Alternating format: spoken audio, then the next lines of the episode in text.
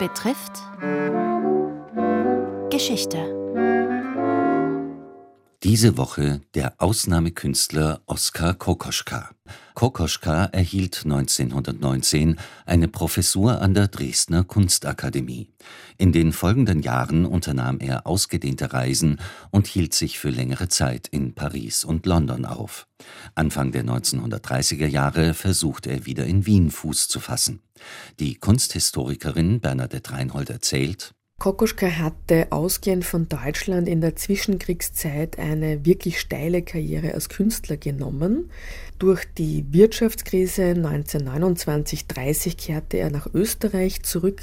Man weiß, dass das politische Klima Anfang der 30er Jahre in Österreich schon nachhaltig vergiftet war.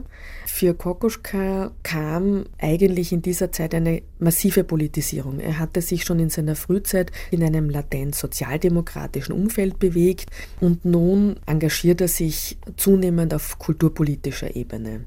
Anfang der 30er Jahre ist es so, dass er einerseits sich im österreichischen Werkbund engagiert. Er bewirbt sich als Direktor der Kunstgewerbeschule, der jetzigen Angewandten. Und in diesem Kontext, in vielen Reden und Zeitungsartikeln, gerät er zunehmend auch ins Fahrwasser der Ideologie des sogenannten Ständestaats.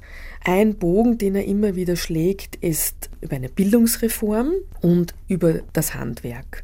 Und in diesem Kontext schlägt er unter anderem vor, dass Jugendliche in ihrer Schulzeit einen kurzen Zeitraum zumindest nur ein Handwerk lernen sollten. Diese Dinge fallen auf fruchtbaren Boden bei der sogenannten ständischen Organisation, die das Dolphus und dann Schuschnigg-Regime im Auge hatte.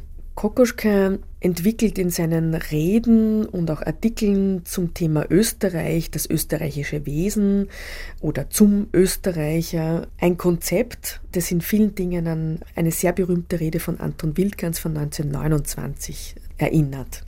Dabei geht es darum, dass Österreich sich abgrenzt sozusagen von dem, was man aus Deutsch oder Deutschland begreift.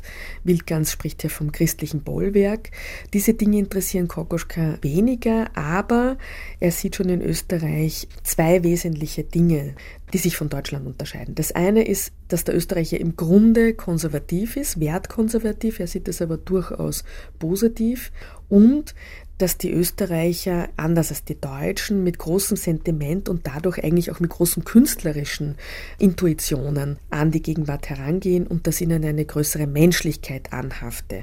Man muss natürlich sagen, dass Kokoschka da einmal mehr ins Fahrwasser des Regimes gerät, Kokoschkas Kunst wurde von offiziellen kulturpolitischen Stellen in Österreich wiederholt für Ausstellungen zum Einsatz gebracht, zum Teil ohne das Wissen Kokoschkas, was ihn oft sehr erzürnt hat, weil er da, man kann durchaus sagen, mit seinem großen Namen als Zugpferd der kulturpolitischen Propaganda eingespannt worden war.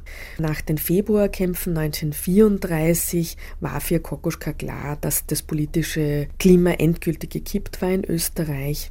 Es heißt vielfach, dass Kokoschka politischer Flüchtling gewesen wäre und deswegen im Herbst 1934 nach Prag exiliert sei. Man muss das in den Raum der Mythen verweisen. Die Februarkämpfe waren sicher sehr eindrücklich. Seine Mutter starb und er macht maßgeblich die Kämpfe und Unruhen für den Tod seiner Mutter verantwortlich. Gleichzeitig muss man natürlich auch sagen, dass Österreich wirtschaftlich, insbesondere auch was die Kunstszene und den Kunsthandel anlangte, am Boden lag und er in Prag wesentlich bessere wirtschaftliche Voraussetzungen fand. Und Prag war ab 1933, 34 insbesondere durch viele geflüchtete deutsche Exilanten wirklich ein Hotspot der Kultur in Europa geworden. Er findet sehr schnell Kontakt auch zu politischen Funktionsträgern und wird eine ganz zentrale Figur für die deutschen Exilanten dort, aber auch in der Kulturszene. Kokoschka wurde wirklich auch zu einem, man kann durchaus sagen, antifaschistischen Sprachrohr in Prag. Sie hörten Teil 2 einer Reihe mit Bernadette Reinhold, Leiterin des Oskar Kokoschka Zentrums an der Universität für angewandte Kunst Wien.